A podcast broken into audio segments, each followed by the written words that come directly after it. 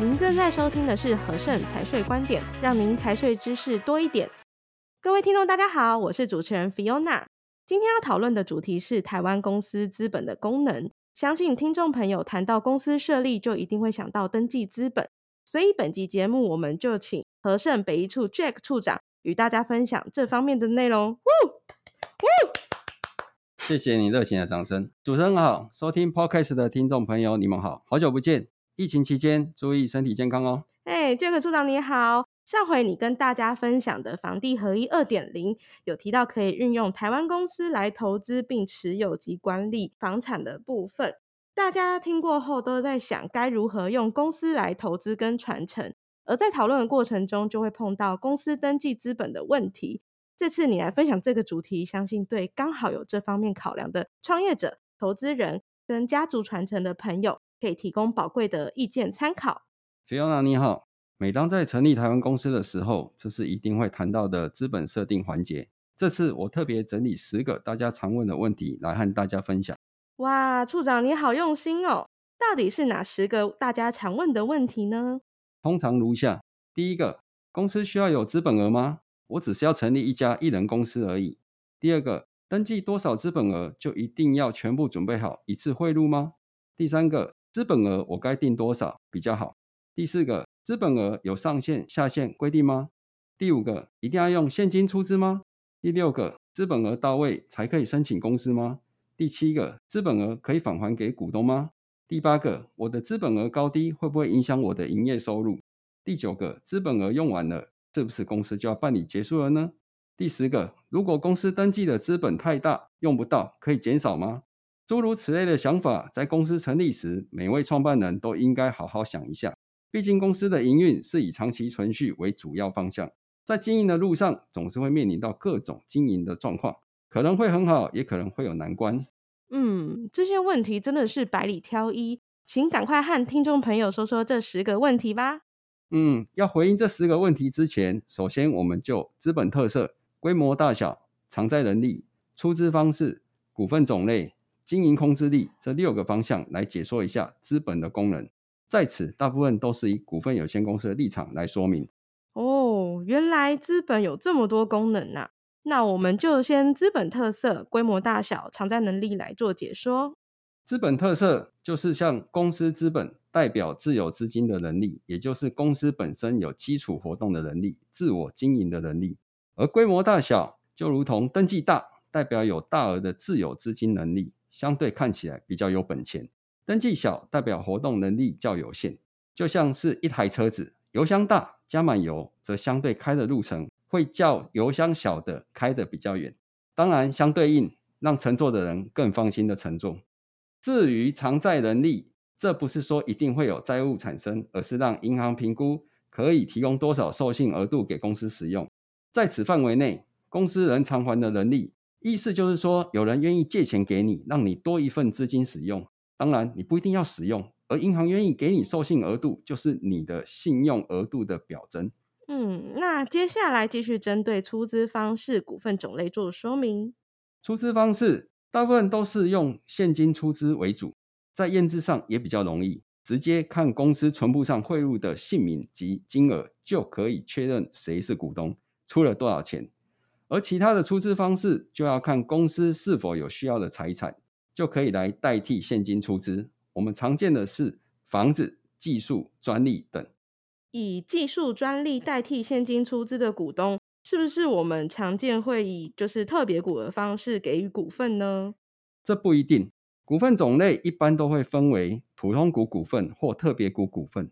普通股的股东具有表决权、提案权、盈余分派权，而特别股的股东一般是以出资后主要以优先取得盈余分派为主。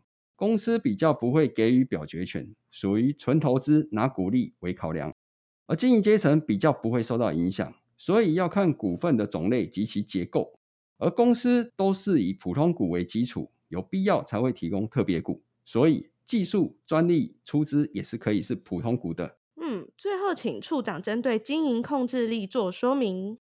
经营控制力指的就是投资人若是持股公司发行的比例超过百分之五十，则有控制该公司的经营决策能力。就是一定可以被你控制的公司。所以在投资的时候，要确认自己的权益，要不要自己介入经营或只做投资人，但不要被误导成我们只是一席股东，而没有任何的决策力，那就亏大喽。那持股不到百分之十的小股东呢？他们也是有可能参与管理阶层的经营。通常有专业能力的伙伴，往往较没有足够的资金投入，但其专业是可以带领公司经营成长。所以董事成员不见得一定都是出资多的大股东。哦，原来还有这六个方向可以了解资本，这样更吸引我对资本的认识。那接下来就要请处长你来帮我们说明客户常会询问的十个资本问题，好让听众朋友听听你的见解。好的，没问题。嗯，第一个问题，公司需要有资本额吗？我不过只是成立一家艺人公司而已。这是公司登记的必要条件，好证明自己是有基础能力来提供公司的经营开销。就如同我常比喻的，一辆车子是一定要有油箱，而且会加入汽油，好让车子可以动起来。所以公司一定要有登记资本及实收资本。登记资本就如同油箱，实收资本就像注入的汽油一样。哦，原来是这样啊！哈，打个趣啊！现在科技进步，有电动车不需要加油。是不是以后公司不用资本额了呢？这是科技的提升，油箱提升为电池，汽油提升为电力，所以都是异曲同工。告诉我们，还是要有设备及动能。嗯，第二个问题，登记多少资本额就一定要全部准备好吗？一次汇进公司账户吗？还是可以分次呢？台湾的公司啊，一般分为有限公司及股份有限公司。有限公司是一定要全额到位。登记多少资本就要一次全部到位，而且是以出资金额为计算基础。而股份有限公司是授权资本制，不需要一次到位，是以股份数为计算基础，有登记资本和实收资本，并且以分次发行股数来取得必要的资金。只要发行累计股数不超过章程的登记股数，就不需要再修章。另外，面额通常是一股十元的新台币。而现在也可以用无票面金额来面对每次不同的募资资本，定定不同的价格，这样对筹资相对合乎实际的条件。嗯，听起来股份有限公司比有限公司较有弹性，可以选择一次资金到位或是分次资金到位。是的，车子的汽油不一定都要全部加满，够用就好喽。嗯，那第三个问题跟第四个问题我就一起问。呃，资本额要定多少比较好？资本额有上下限规定吗？在抉择资本额要登记多少时，都会被追问一下。那我最大到底可以登记多少？最少可以登记多少？一般都是登记多少资本额啊？这是刚成立的创办者啊，一定会问的。台湾的公司啊，已经在二零零九年取消了最低登记资本额的规定。在这之前，有限公司最低二十五万元，股份有限公司是五十万元，而现在则取消掉最低门槛。讲夸张一点，只要一块钱就可以成立一家公司喽！哈，政府真的认同一元公司吗？那谁敢替资本额只有一元的公司背书啊？当然，这是一个政府的美意，希望降低成立公司的门槛，好让大家愿意主动成立实际的公司来开业经营，而不是只做表面的公司。哦，我了解了。那资本金最大有它的限制吗？资本金最大可以是多少？原则上是没有上限的限制，但超过三千万资本的公司是需要做签证的。一般设定资本额的合适金额，会依照公司成立的目的、营业项目、营运活动的内容来衡量登记的金额，好维持公司的经营。毕竟公司的精神是长期存续，所以我还是会以之前的资本额门槛作为参考。有限公司二十五万元，股份有限公司。五十万元来做讨论。嗯，原来如此。处长可以帮我们举个例吗？可以的。例如，成立一家投资公司，主要投资金融商品，预计聘有一位员工，则会考量到薪资、办公室租金、水电网路费，并且预计在两年后再扩大投资的资本。以这样的营运活动开销，会建议至少要登记一百万以上的资本额。另外，还要再考量投资商品的资金。所以，若投资公司只有一元，明显不合理。而台湾公司的资本是需要验资的，连会计师也不敢帮你验，通常会反问：如何用一元来实际经营呢？因为需要合理性及相对性，所以还是要依公司的营运属性、营运的活动的收支来评估适当的资本额。第五个问题，资本额一定要用现金出资吗？还是可以有其他相替性的财产作为出资呢？大多数出资啊，都是以现金出资为主，比较方便审验投入的金额。另外，只要是公司所需的财产，股东也可以拿来当资本出资，只要公司同意，并且经会计师的查验。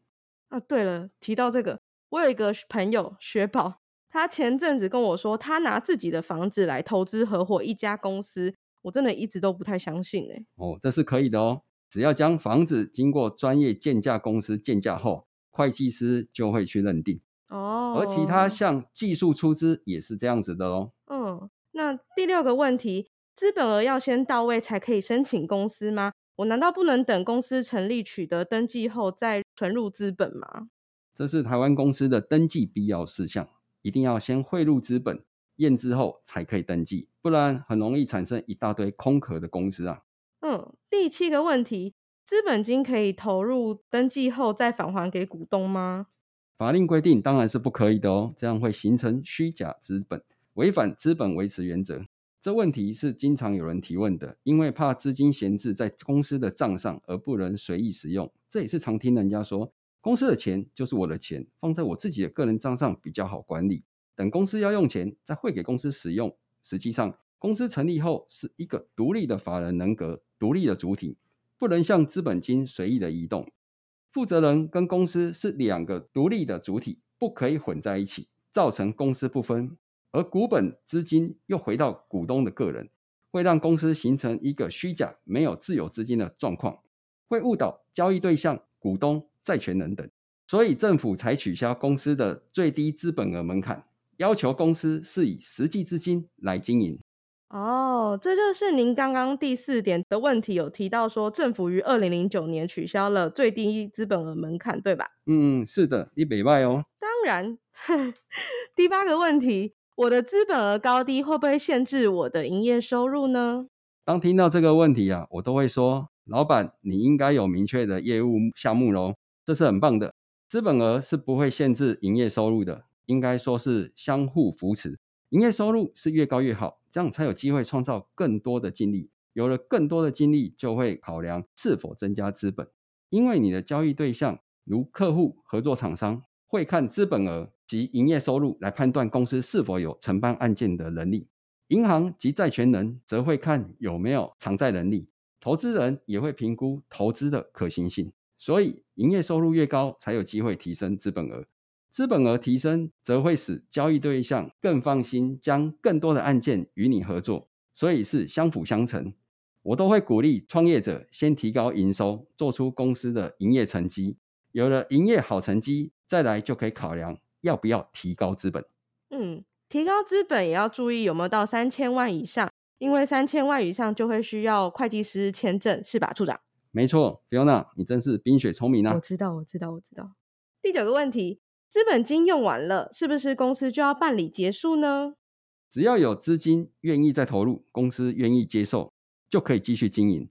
这部分是指增资的概念，大概会有以下七种情况，也让大家来参考增资的必要性。第一种，扩大营运资金，增大公司的规模；第二种，维持公司正常营运的开销；第三种，公司获利累积到一个程度转增资；第四种，转投资。第五种偿还借款，第六种改善财务结构，第七种加入合作伙伴，例如新的股东或好的人才。嗯，最后一个问题，如果公司登记的资本太大，可以减少吗？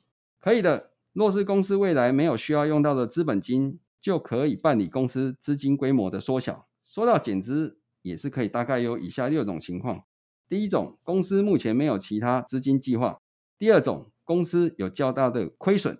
第三种，股东要退股，而公司愿意出钱买回。第四种，税务考量，他不发现金股利，而改用减资的方式。第五种，让大股东投入。第六种，调整财务报表。嗯，原来以资本的角度要了解的事情这么广泛，真的让我获益良多。非常感谢 Jack 处长的解说及分享，又多学了一些知识。我们今天的节目到此告一段落。别忘了马上订阅频道，就能准时收听和盛财税观点。